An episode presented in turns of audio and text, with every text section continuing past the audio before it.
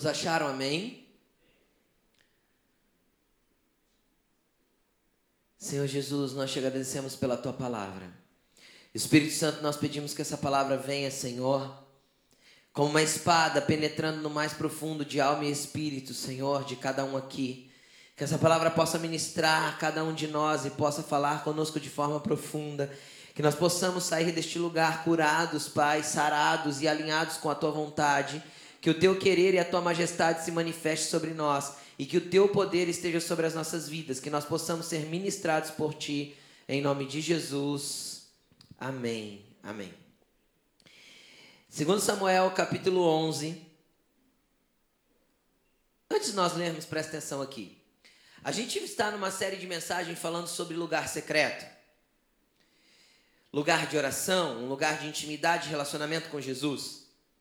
E nós estamos na quarta semana dessa série de mensagens, a primeira semana nós falamos a respeito do Éden, um lugar criado por Deus para relacionamento, onde, onde Deus fez um jardim fechado, um lugar reservado para o homem, para que ele pudesse se relacionar com o homem diariamente. E a Bíblia mostra que o Senhor ali visitava. E esse lugar era um lugar físico, mas que espiritualmente simbolizava que Jesus é este lugar, um lugar onde nós devemos chegar diante de Deus através de um, de um caminho, porque Éden significa prazer, e Jesus é o prazer de Deus. Deus deixou isso claro quando Jesus sai da água do batismo e diz: Este é meu filho amado, nele tenho prazer. Então, é, é, nós ministramos e entendemos que nós precisamos chegar em Jesus para um relacionamento onde nós possamos crescer nesse relacionamento, porque Jesus não espera que nós o tenhamos como uma religião, espera que nós o tenhamos como Pai, amigo, Senhor e Deus, um relacionamento. Amém? Depois nós falamos a respeito de Daniel. E é muito, muito, muito interessante o que nós falamos a respeito de Daniel, porque Daniel mostra muito claramente onde nós podemos chegar sendo amigos de Deus e nos relacionando com Ele direta, diariamente, através de um tempo, em um momento, em um lugar separado para estar com Ele. E aí em Daniel nós aprendemos que Deus pode nos levar a lugares incríveis aqui na terra.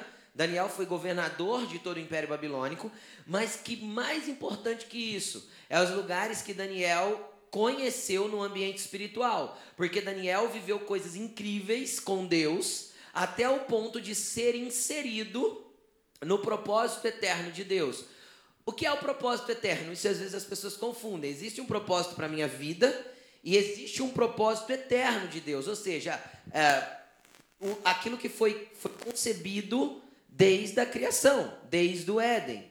Ou seja, Cristo viria, manifestaria algo, usaria a igreja para consolidar algo, para chegar num, num fim que ele mesmo já desenhou através da sua palavra. Este é o propósito eterno. E Daniel participou disso.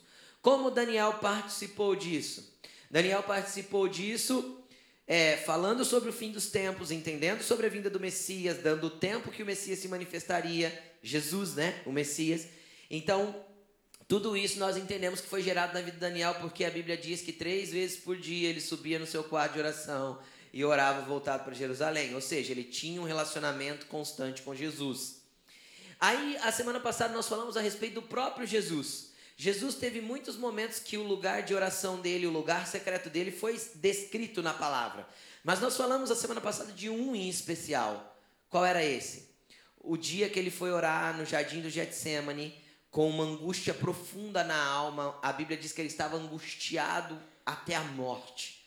Era uma angústia de alma profunda. Ele estava com a sua alma ali dilacerada, apertada por aquilo que haveria de vir.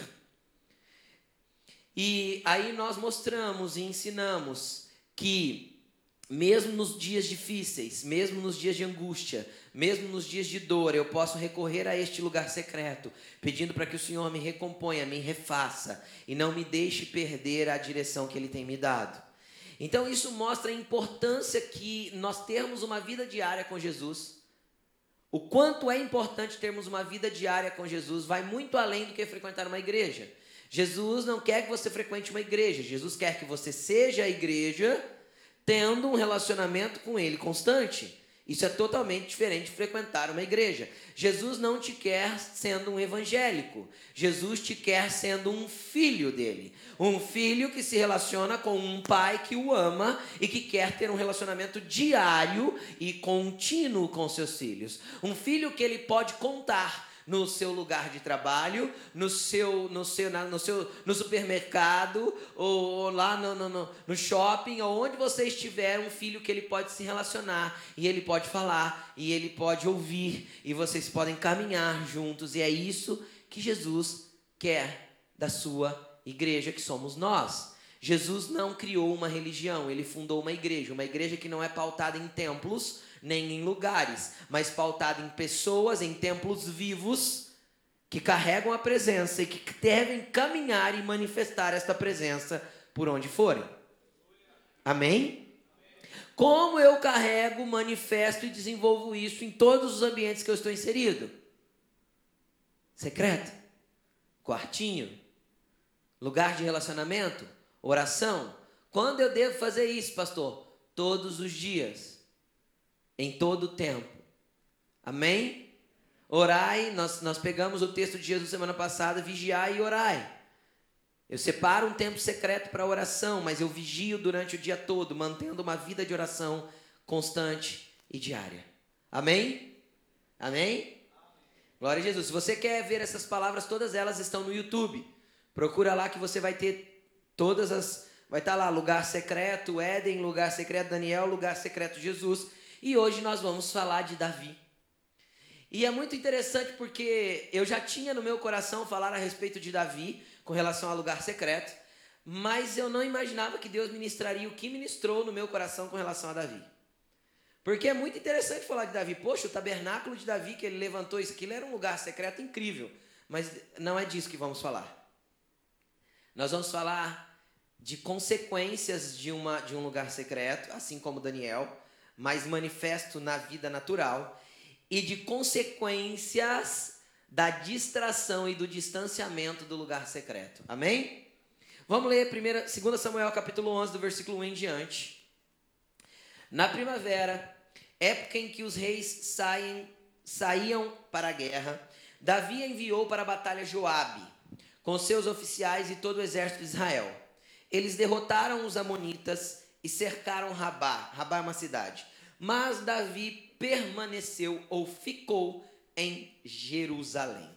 Numa tarde, Davi levantou-se da cama e foi passear pelo terraço do palácio.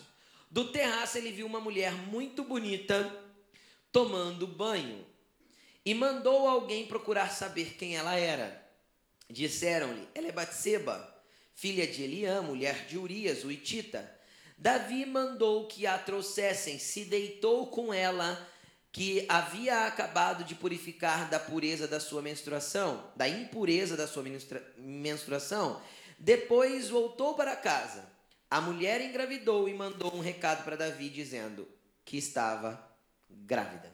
Fecha sua Bíblia. Fecha não, segura aberta. Nós vamos folhear ela para que você possa entender um contexto do que eu quero manifestar no teu coração hoje em nome de Jesus. O que estava acontecendo aqui? A trajetória de Davi com Deus começou bem antes dessa situação, bem antes dessa ocasião. Davi, ele tinha um relacionamento com Deus quando ele ainda era só o filho de Jessé, um filho que possivelmente, não é a Bíblia que diz isso, Possivelmente era um filho bastardo, um filho que não era de Jessé com a mãe dos demais filhos de Jessé. Um filho meio excluído da família, onde um profeta vem almoçar ou jantar, não sei, em casa, e de repente todos vão para a mesa, mas Davi não vai. Entretanto, Davi, apesar de ser um tanto quanto excluído, ele era cheio do espírito.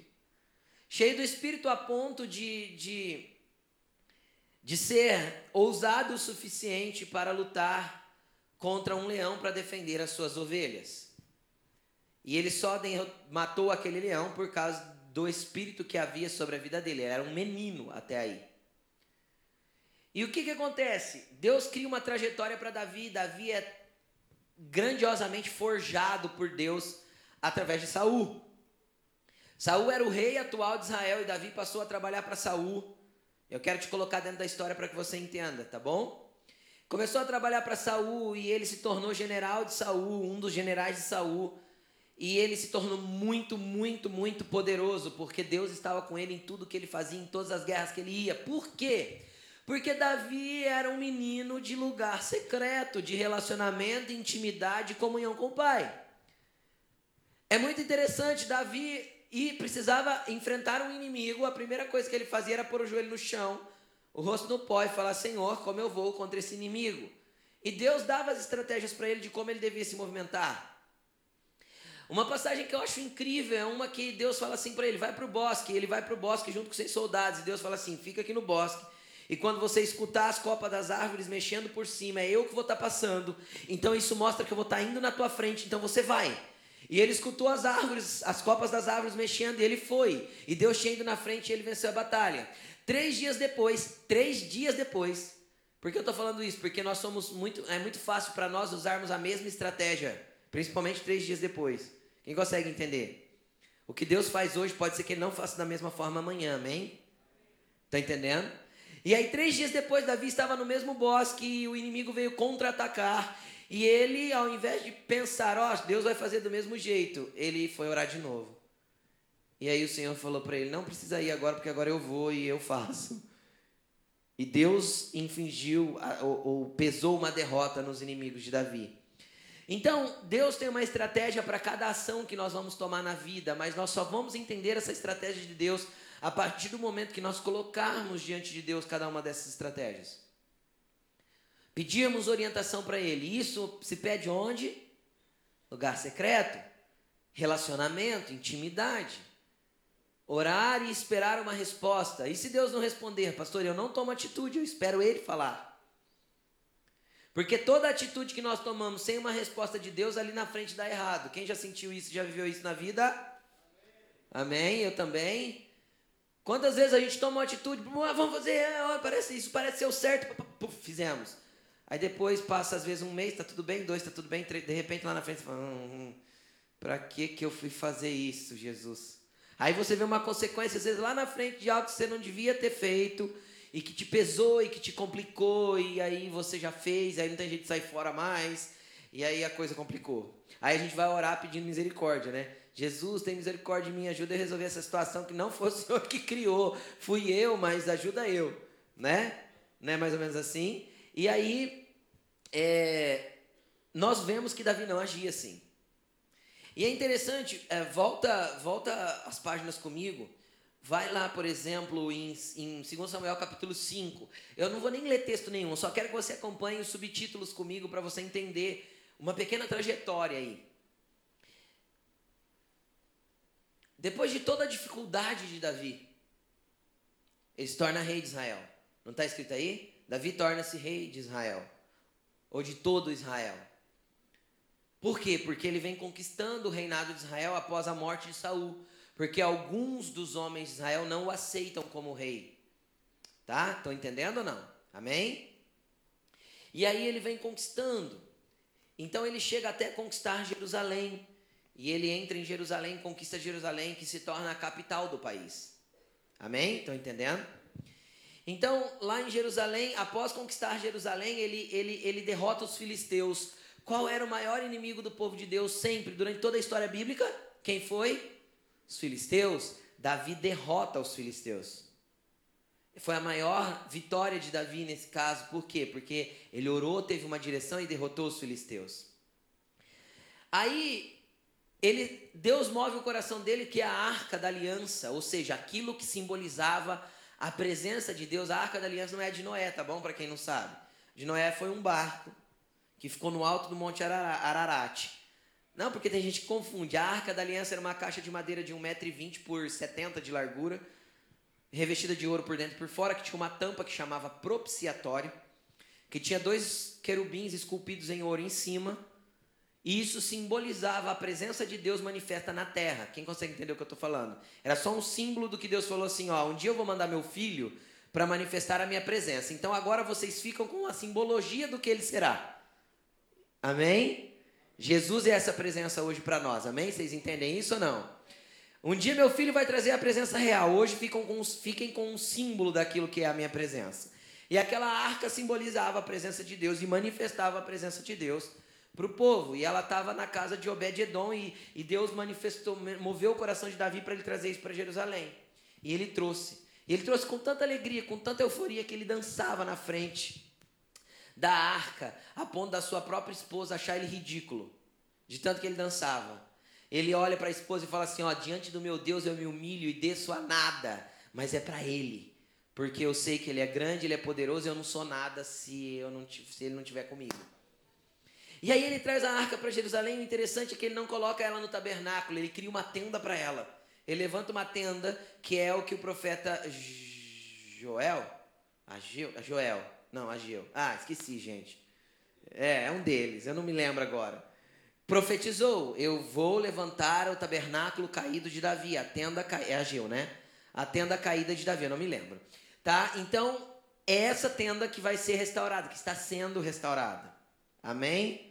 Nós somos responsáveis por erigir essa tenda novamente uma tenda de adoração, louvor e presença manifesta de Deus. Amém? Vocês estão me acompanhando? Eu estou colocando você dentro da história, tá bom? Vamos lá, e continuando, o que, que acontece? Acontece que Davi trouxe, celebrou, construiu uma arca, e ali ele começou a se relacionar com Deus de uma forma tão íntima, tão íntima, por quê?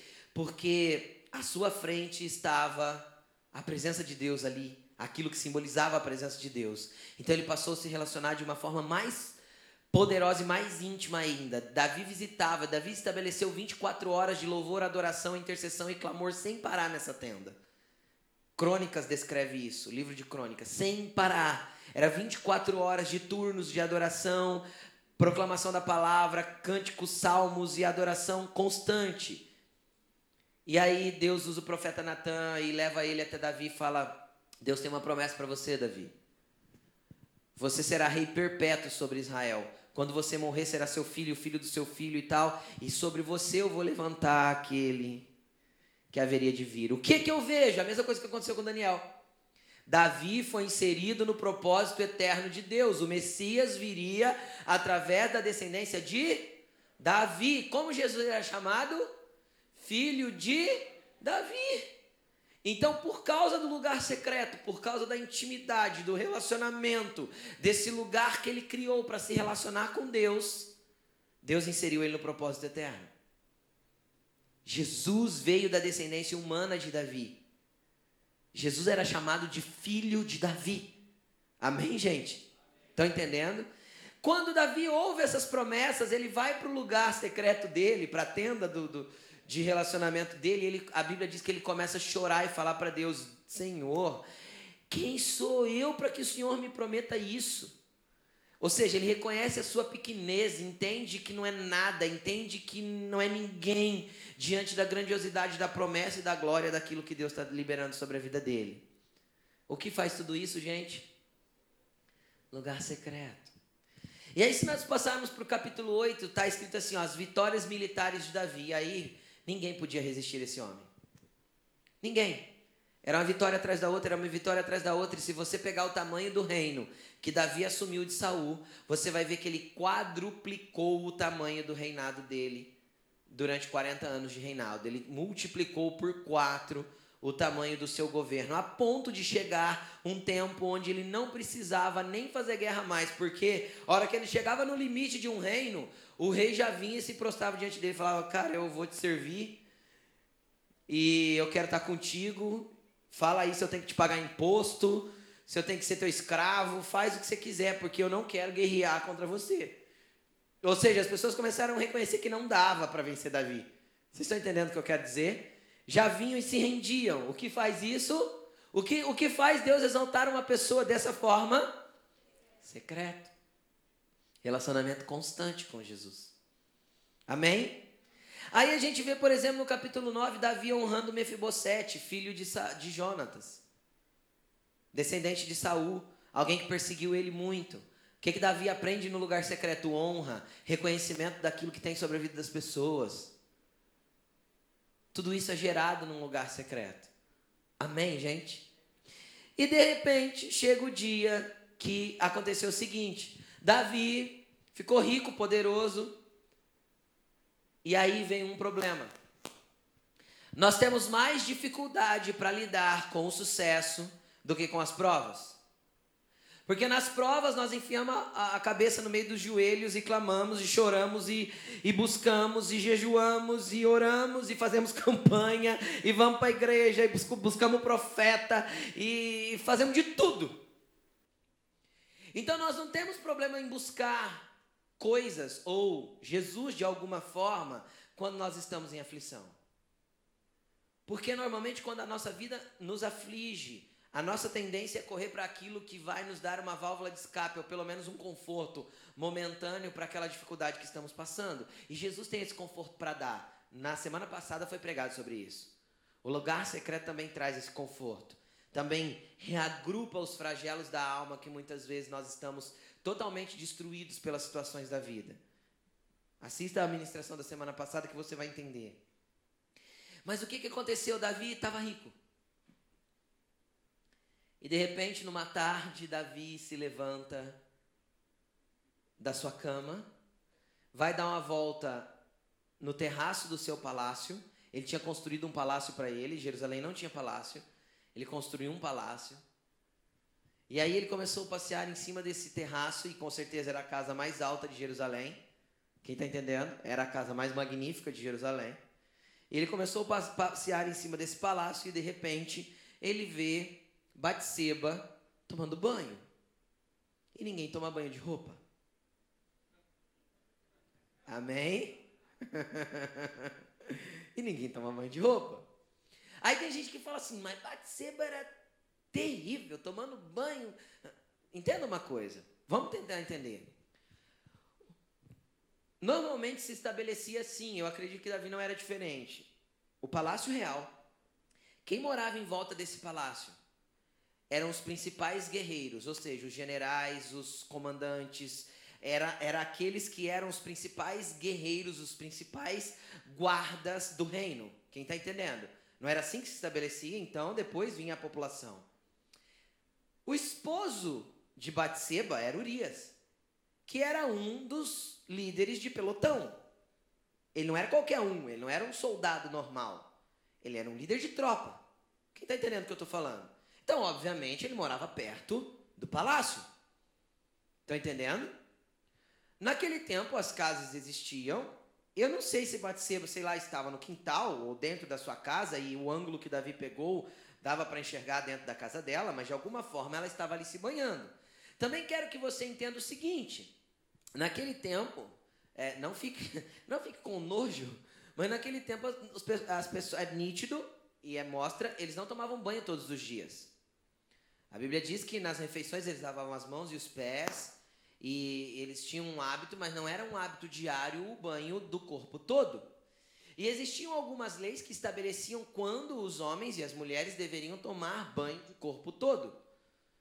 Lavar-se, na verdade a Bíblia chamava isso de purificação cerimonial. Tinha que ser feito para que eu pudesse voltar a entrar no templo, para que eu pudesse voltar a, a, a, a ter relacionamento com o esposo ou com a esposa, entenderam? Então, por exemplo, quando um casal tinha relacionamento sexual, eles tinham que se banhar por inteiro porque eles ficavam impuros. A Bíblia diz isso. Quando a mulher terminava o seu ciclo menstrual, ela tinha que tomar um banho todo porque ela ficava impura. Então, só depois desse banho é que ela podia entrar no templo. Se relacionar com Deus, se relacionar com seu marido e etc. E o que que aconteceu? Aconteceu que Batseba estava nesse banho. Então eu não sei qual era o ambiente propício para que esse banho acontecesse, mas eu sei que Davi viu Batseba. Agora o que eu quero fazer você entender, em qual circunstância Davi estava inserido? Preste atenção. Davi era um cara de secreto? Era, sim. Só que eu acredito que Davi nesse tempo estava bem folgado e acomodado com o seu lugar secreto. Por quê? A Bíblia diz isso? Não diz, mas é nítido pela reação e pela atitude. Primeiro, a Bíblia diz aqui, ó, no texto que nós lemos, na primavera é a época que os reis saem para guerra. Davi ficou em Jerusalém. Qual que era o principal chamado de Davi? Ser rei. E como rei, guerrear. conquistar o território que Deus tinha dado para ele. E aí ele pega e deixa de cumprir o seu chamado por causa de um palácio novo. O que isso significa para nós? Que muitas vezes nós nos distraímos com as coisas que conquistamos na vida e esquecemos do secreto. Muitas vezes um sofá confortável com uma televisão grande nos atrai muito mais do que o lugar secreto. Muitas vezes um palácio de cedro bem construído é muito mais interessante do que estar tá na guerra. O que é mais gostoso? Estar no palácio, dormindo todo dia tarde, aquele cochilo de depois do almoço que Davi tinha tirado, um cochilinho das três horinhas. Num palácio confortável, enquanto Joabe, que era seu general, estava lá na guerra ganhando batalha. Então é mais fácil eu ficar no palácio e gozar do meu conforto enquanto tem alguém guerreando por mim. O que, que isso mostra para nós, querido? Chega de ficar pedindo oração. Pare de colocar pessoas em guerra para você quando você mesmo não quer entrar nas guerras que você precisa pelejar. Chega de parar o teu ministério porque tem alguma coisa acontecendo na tua vida. Chega de se conformar com parar tudo ah, não, porque agora eu estou construindo a minha casa, eu não posso. Ah, não, porque agora eu estou casando, não posso. Ah, não, porque agora. Ei, ei, ei, ei. Se você tem um chamado, querido, se você tem algo para fazer para Jesus, se Deus te colocou em um ambiente que Ele quer que você esteja, pare de fugir por causa do conforto que a vida tem te proporcionado ou das situações que você está criando para gerar esse conforto. Davi se conformou com um palácio confortável e não foi para a guerra. Sabe o que isso me mostra? Davi não estava orando. Porque Joabe não ia pôr o joelho no chão lá na guerra, não ia. A Bíblia mostra muito claramente, se você estuda a palavra, você vai ver. Joabe era impulsivo, totalmente impulsivo. Joabe falava assim, Davi falava para Joabe, não mata esse cara. Joabe não gostava do cara, ele ia lá arrancava a cabeça do cara. Não é, pode ler. O dia que Davi pediu para Joabe assim, ó, não mata o meu filho, porque teve um filho que se revoltou contra Davi depois desse pecado e tomou o reino dele. Davi reconquistou esse reino e falou para Joabe, não mata o menino. Não foi Joabe que matou. O menino morreu, enroscado numa árvore. Estava andando a cavalo, o pescoço dele enroscou numa forquilha de árvore e ele morreu. Mas Joabe ficou louco quando Davi falou isso. Como assim não mata? Ele é teu inimigo. Davi falou assim: não, ele é meu filho. Davi era um cara de oração e sabia liberar perdão. Você consegue entender o que eu estou falando? Teve uma outra situação que, não lembro, um cara começou a zoar de Davi, caçoar de Davi. E Davi falou assim: Joab, não. Joab deu um passo para trás, deu uma disfarçada. Não naquela hora, mas depois ele atravessou a barriga do cara com a espada. Joab era um cara sangue no zóio. Por isso que era general, entendeu? Era um cara impulsivo meio sem controle. Nem Davi conseguia colocar Joab em ordem. Quem consegue entender o que eu estou falando? Aí ele pega e manda Joab sozinho para a guerra. Você acha que Joab estava orando? Vamos ser sinceros. Você acha que, você acha que Joab estava lá, Senhor, como eu devo me mover para conquistar esse território?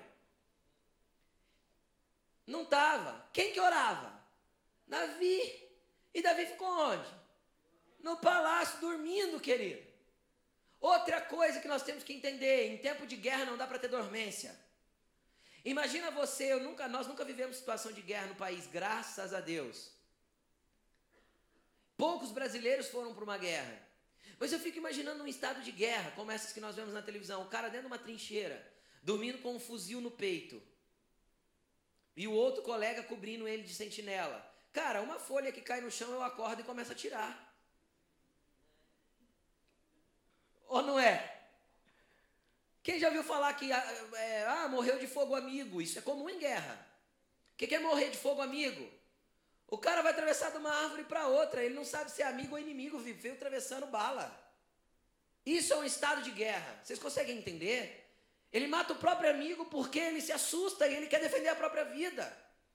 Só que Davi estava em guerra, mas dormia durante a tarde.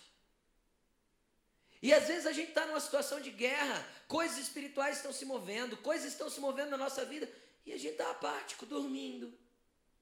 Porque o palácio está confortável. Porque a situação que eu vivi até aqui foi muito boa. E aí eu corro o risco de perder o meu destino profético, perder aquilo que Deus vai fazer na minha vida, porque simplesmente eu perdi o lugar secreto, comecei a folgar naquilo que eu já, já estou estabelecido. Infelizmente, eu sei que às vezes essa palavra não, não vai tocar alguns que estão sentados aqui, mas pode tocar alguns que ainda vão assisti-lo. Tem pastores que morrem sem Deus porque perderam Deus no meio do caminho.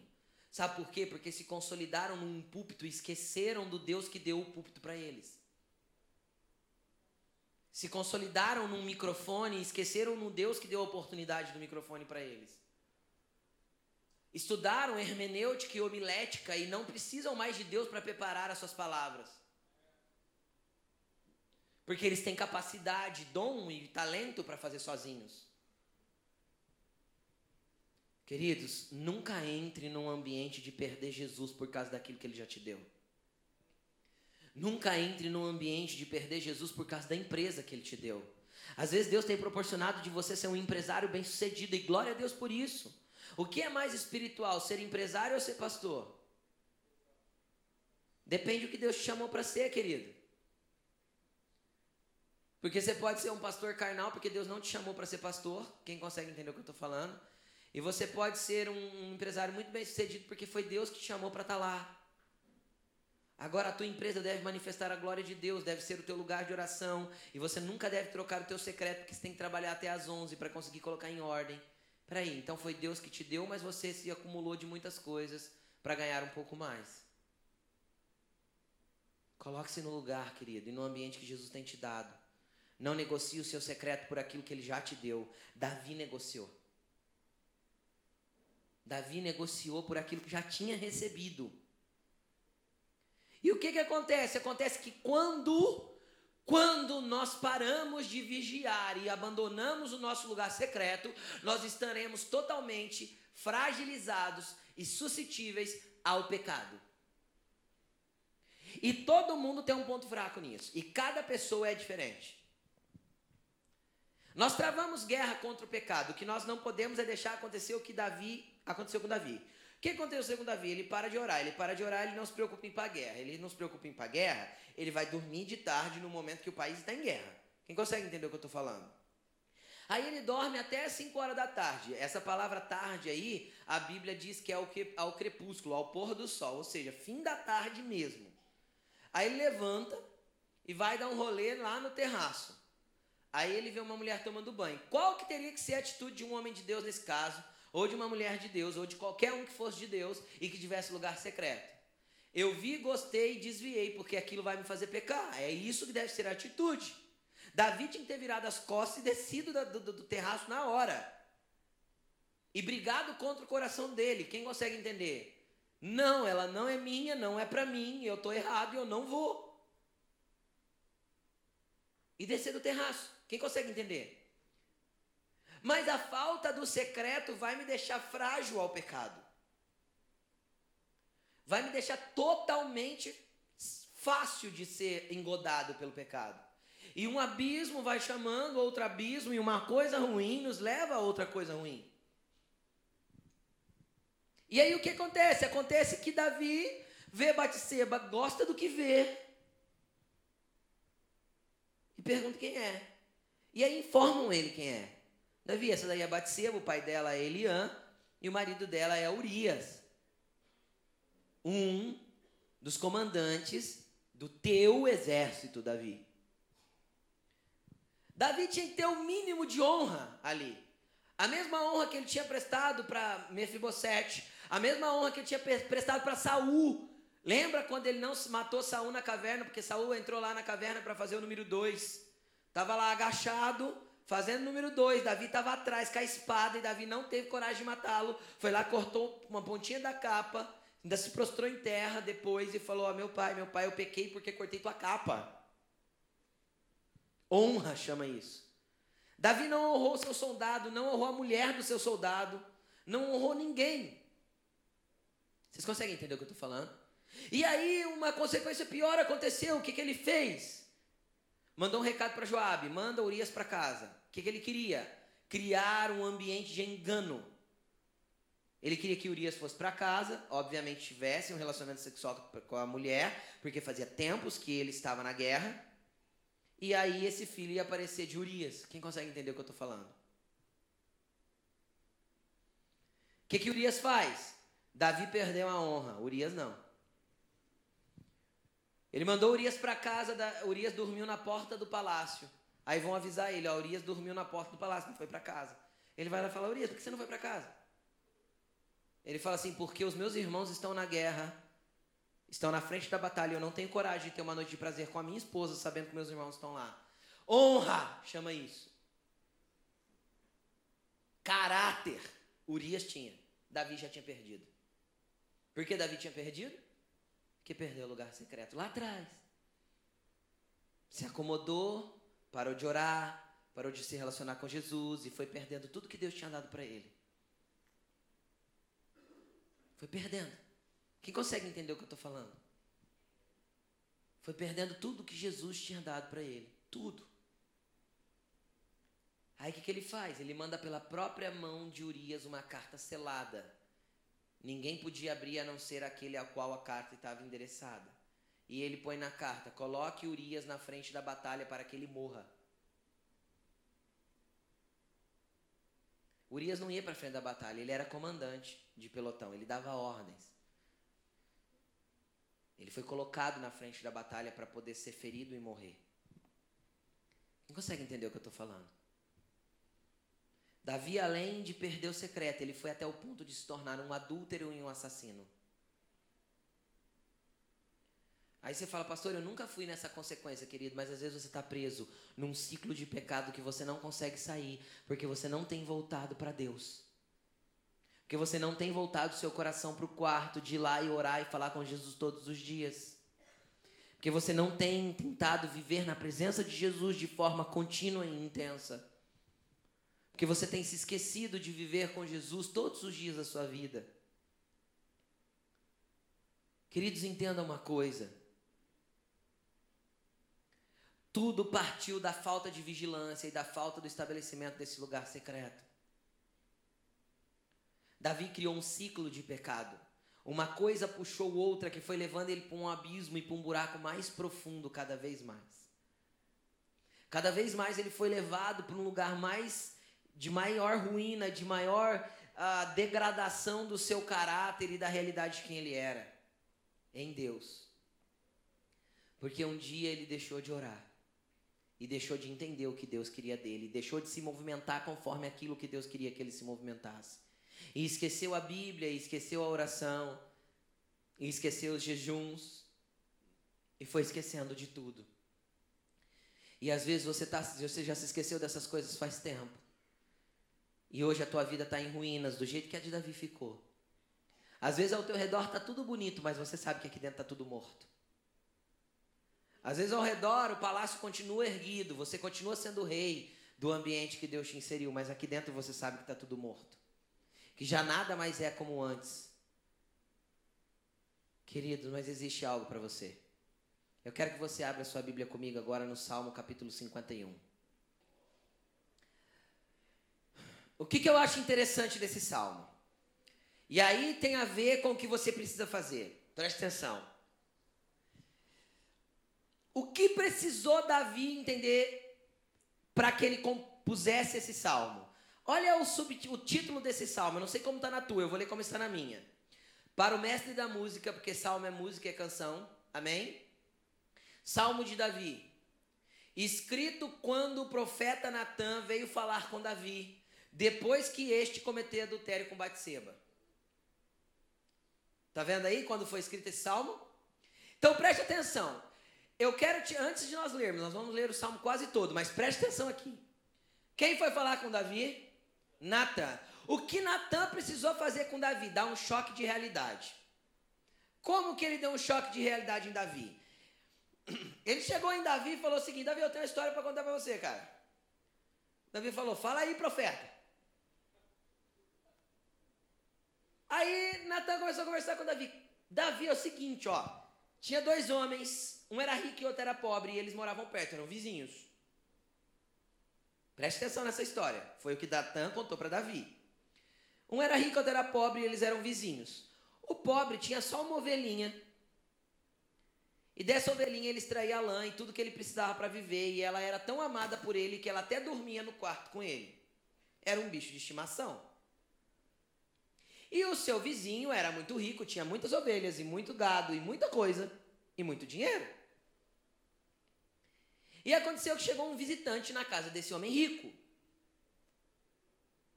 E aí ele precisava servir alguma coisa para esse visitante comer. E ao invés de ir no seu rebanho e pegar uma das ovelhas e matar, ele foi na casa do vizinho e pegou aquela única ovelhinha que era do vizinho e matou para servir o seu visitante. E Davi fez assim: ah. Natan falou para ele: o que, que nós devemos fazer com esse cara que matou a ovelhinha do seu vizinho? Davi catou a espada aqui mata ele. Natan falou assim: ótimo, Davi, esse cara é você. Porque você é rico, tem um harém com 12 mulheres e foi catar a ovelhinha de um homem que não era inocente e que estava guerreando por você. Queridos, entenda uma coisa. Se você permanecer da forma que você está e não for para o teu lugar secreto, Deus não vai hesitar em te dar um choque de realidade para que você volte para Ele. E eu não falo de mandar um profeta às vezes, não. Eu falo de Deus arrancar aquilo que você tem para poder você acordar que você precisa dele e depende dele. Eu falo de Deus mexer em algumas estruturas da sua vida até o ponto de você se render. Eu falo de Deus tirar alguns pilares de sustentação da sua vida para que você se renda para Ele e entenda que você necessita dele, que você não é nada sem Ele. Porque muitas vezes nós temos dificuldade Querido, aí você pode pensar, mas Deus é ruim, pastor? Não, querido, ruim é se ele deixasse você ficar do jeito que está e ir para o inferno. Deus prefere a tua salvação e o teu relacionamento com Ele do que uma vida confortável que te deixa num estado de estagnação espiritual. Deus não tem problema em mexer com tudo na tua vida, desde que Ele esteja te atraindo para mais perto dele. Porque tudo que Ele quer é você, querido. Deus não se preocupa com o teu dinheiro, ele, se preocupa com você. Deus não se preocupa com o teu conforto, ele se preocupa com você. Deus se preocupa com aquilo que ele pode fazer na tua vida, dentro de você. Todo o trabalho de Jesus foi para nos conquistar por dentro e para nos trabalhar por fora para que nós manifestemos a graça dele entre os homens. Consegue entender o que eu estou falando, querido? Natan teve que dar um choque de realidade em Davi. Davi se prostrou, começou a chorar. E a, aí é o que eu acho incrível desse salmo. Davi poderia ter ido para o lugar secreto dele, preste atenção, preste atenção no que eu vou falar. Davi poderia ter ido para o lugar secreto dele, ir lá, dobrar o joelho e falar: Deus, pequei, reconhecer o seu pecado, chorar diante de Deus e sair de lá justificado, não poderia? Davi não faz isso.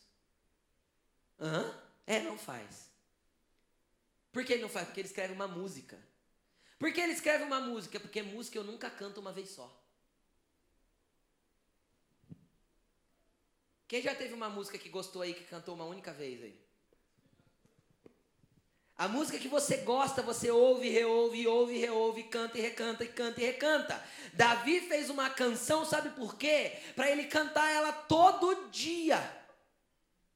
Agora o detalhe, ele não catou essa canção, entrou lá no quartinho dele, pegou o violão dele e falou assim: "Não, eu vou cantar ela só para Deus". Ele catou essa canção e entregou na mão do mestre da música do templo.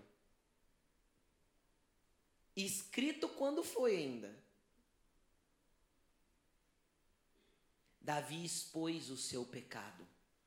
Davi expôs o seu erro. Davi reconheceu publicamente o seu erro a ponto de fazer uma canção reconhecendo quem era. Quer ver o que ele escreveu na canção? Tem misericórdia de mim, ó Deus, por teu amor, por tua grande compaixão, apaga as minhas transgressões, lava-me de toda a minha culpa e me purifica do meu pecado. Pois eu mesmo reconheço as minhas transgressões. Eu o quê? reconheço que transgredi, e o meu pecado sempre me persegue. Contra ti, só contra ti pequei, e fiz o que tu reprovas. reconheceu publicamente que estava errado, expôs as suas vergonhas, expôs a sua nudez, até o ponto de ser sarado e reconciliado com Deus. O problema é que nós gostamos de ocultar o pecado, deixar escondidinho para que ninguém perceba. Davi não fez isso. Ele faz música, querido. Ainda leva a música para a igreja ainda. Continuando. De modo de modo que justa é a tua sentença e tenho razão em condenar-me. Sei que sou pecador desde que nasci, sim, desde que me concebeu a minha mãe. Sei que desejas a verdade no íntimo. Ou seja, não adiantava externar um arrependimento quando dentro do coração não há arrependimento. Não adianta mostrar que agora eu estou fazendo bonitinho quando aqui não há uma verdade quando eu sou falso aqui dentro, quando eu não mostro atitudes de respostas verdadeiras daquilo que eu preciso ser. Falar que eu me arrependi é fácil, mostrar frutos de arrependimento é outra coisa. Continuando. E no coração me ensinas a sabedoria.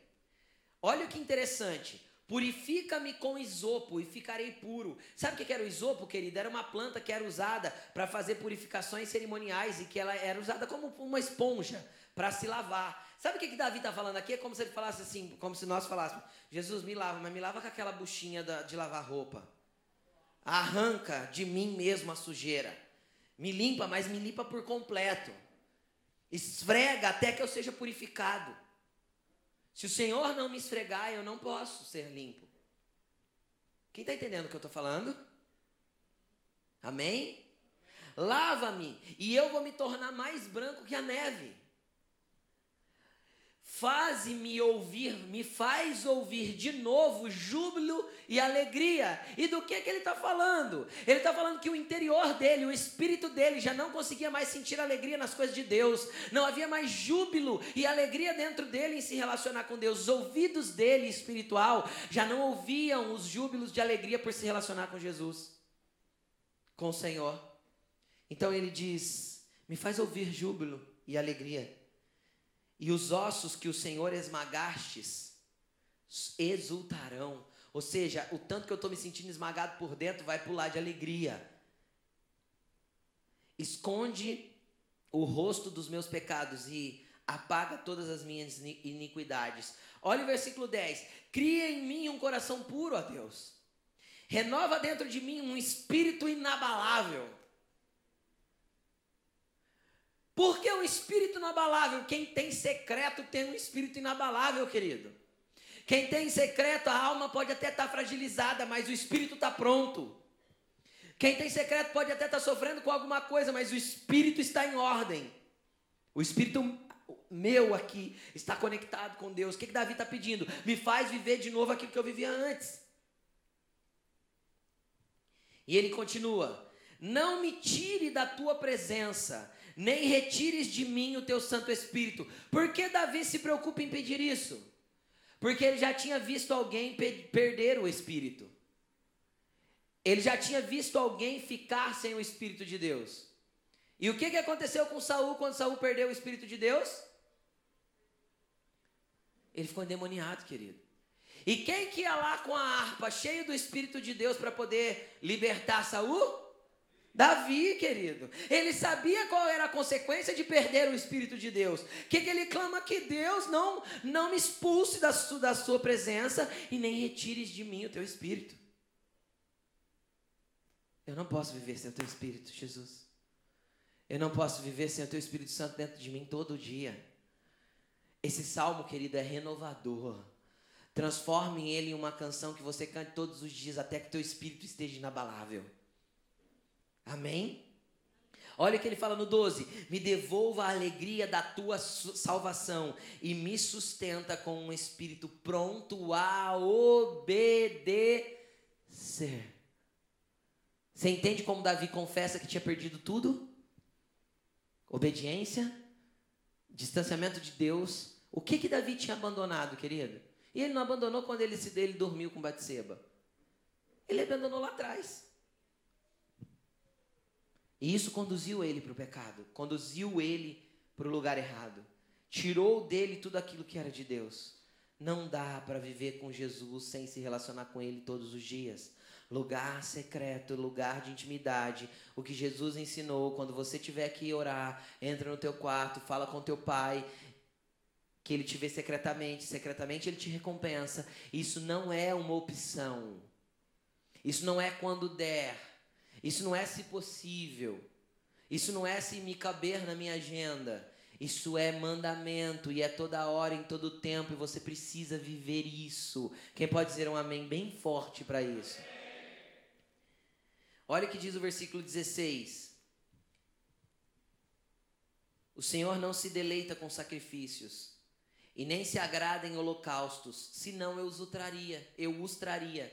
O que, que, Davi tá, que, que Davi entendeu aqui, querido? Naquele tempo era tempo da lei. O que, que Deus pedia para os homens para serem perdoados? Holocaustos e sacrifícios. O que, que Davi entendeu? Entendeu por quê? Porque tinha secreto antes. E entendeu que Deus não gostava disso. Não era isso que agradava a Deus. Isso era um caminho que fazia os homens ser perdoados. Senhor, se o Senhor quisesse sacrifício e holocausto das minhas mãos, eu traria. Eu tenho, tenho um monte de gato, tenho um monte de ovelha, tenho, eu matava uns mil para o Senhor. Mas não é isso que o Senhor quer. E o que isso significa para nós? Que tem gente que está fora do lugar secreto, distante de Deus, e está fazendo a obra. Porque ele acha que a obra dele vai justificar ele diante de Deus. Querido, você não é justificado por obras. Você não é salvo por obras. As obras são para garantir o teu galardão na eternidade recompensa. E as obras são para você manifestar o reino dele entre os homens. Mas Deus não, não são as suas obras que vão te justificar. Porque tem pessoa que já está longe de Jesus, já não tem mais lugar secreto, já não tem mais nada, mas continua se movimentando. E tem gente que ainda olha e fala assim: nossa, que bênção. Nossa, esse irmão é uma bênção. Aí Jesus naquele dia dirá: Olha, em meu nome você expulsou demônios, você falou outras línguas, você curou enfermos, mas aparte-se de mim, porque você pratica iniquidade e eu não te conheço.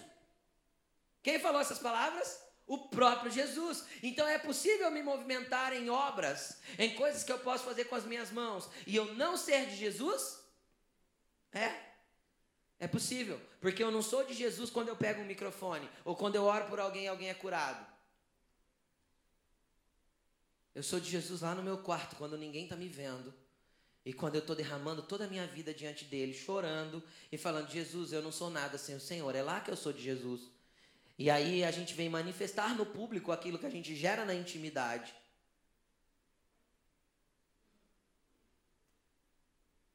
Só que se a gente perder a intimidade, querido, a gente não gera mais. Casal que perde a intimidade não pode gerar mais nada. Se você perde a intimidade com teu noivo, Cristo, você já não pode gerar mais nada. E se você já não gera mais nada, você está manifestando publicamente algo que não é seu mais. É só um fake. Amém? Estão entendendo o que eu estou falando? Então Davi falou assim: Senhor, se o senhor quisesse sacrifício, eu traria. Mas eu sei que não é isso que o senhor quer. O que, que o senhor quer então? Os, os sacrifícios que te agradam, Senhor. Versículo 17. São um espírito quebrantado e um coração quebrantado e contrito, e o Senhor não desprezará. O que que Jesus está buscando no, na tua vida, querido? Um espírito que se rende e um coração quebrantado e contrito. Isso é espírito e alma.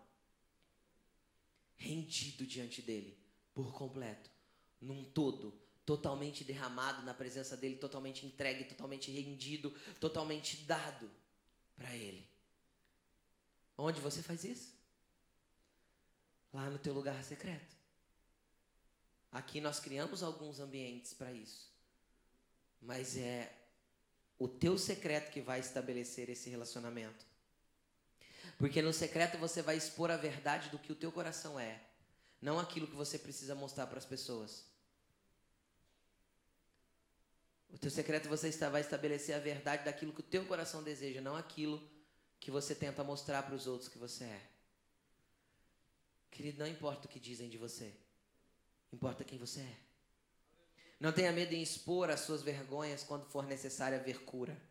Quando Deus jogou luz na tua vida para mostrar tudo aquilo que você fez de errado. Quando Ele te chocou com um choque de realidade, com um choque de realidade para que você voltasse para um lugar nele.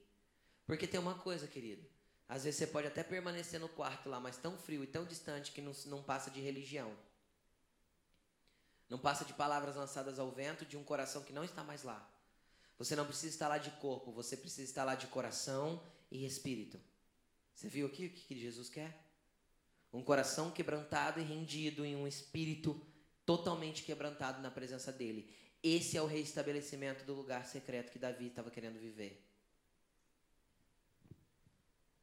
Eu não tenho mais nada para compartilhar com você, até porque eu já falei bastante. Mas, querido, nós temos aprendido tanto a respeito de lugar secreto, mas se você não der uma resposta para Deus em atitudes de se colocar nesse lugar, infelizmente a sua vida espiritual vai continuar sendo medíocre. Na, na realidade da palavra medíocre. Mediana, rasa, sem graça. Ou com uma falsa graça. Volta para o quarto, volta a gerar com Ele, volta a se relacionar com Ele. Porque eu posso falar sem medo de errar, o maior problema do cristão nos nossos dias é que ele não se relaciona com Jesus. Ele não, busca, não procura conhecer Jesus. Ele ouve Jesus e sabe de Jesus só a partir do, daquilo que ele ouve falar de Jesus, que os outros falaram. Então ele não quer ler a Bíblia, que o pastor leia e fale para mim no domingo. Ele não quer orar, porque quando ele precisar de oração, ele vem para uma fila e pede oração. Então ele não quer buscar o Deus do milagre, ele quer o milagre de Deus na vida dele. Eu não quero milagre de Deus na minha vida. Eu quero ser um milagre ambulante, porque Deus está em mim. Você consegue entender a diferença ou não? Eu quero ser um milagre andante. Por quê? Porque o milagre poderoso, o maior milagre, foi ele selar o espírito dele para morar dentro de mim.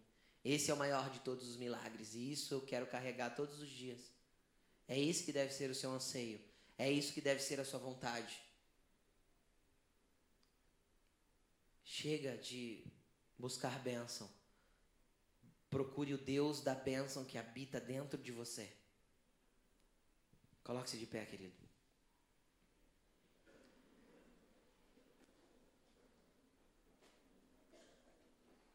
Eu não posso fazer essa oração por você.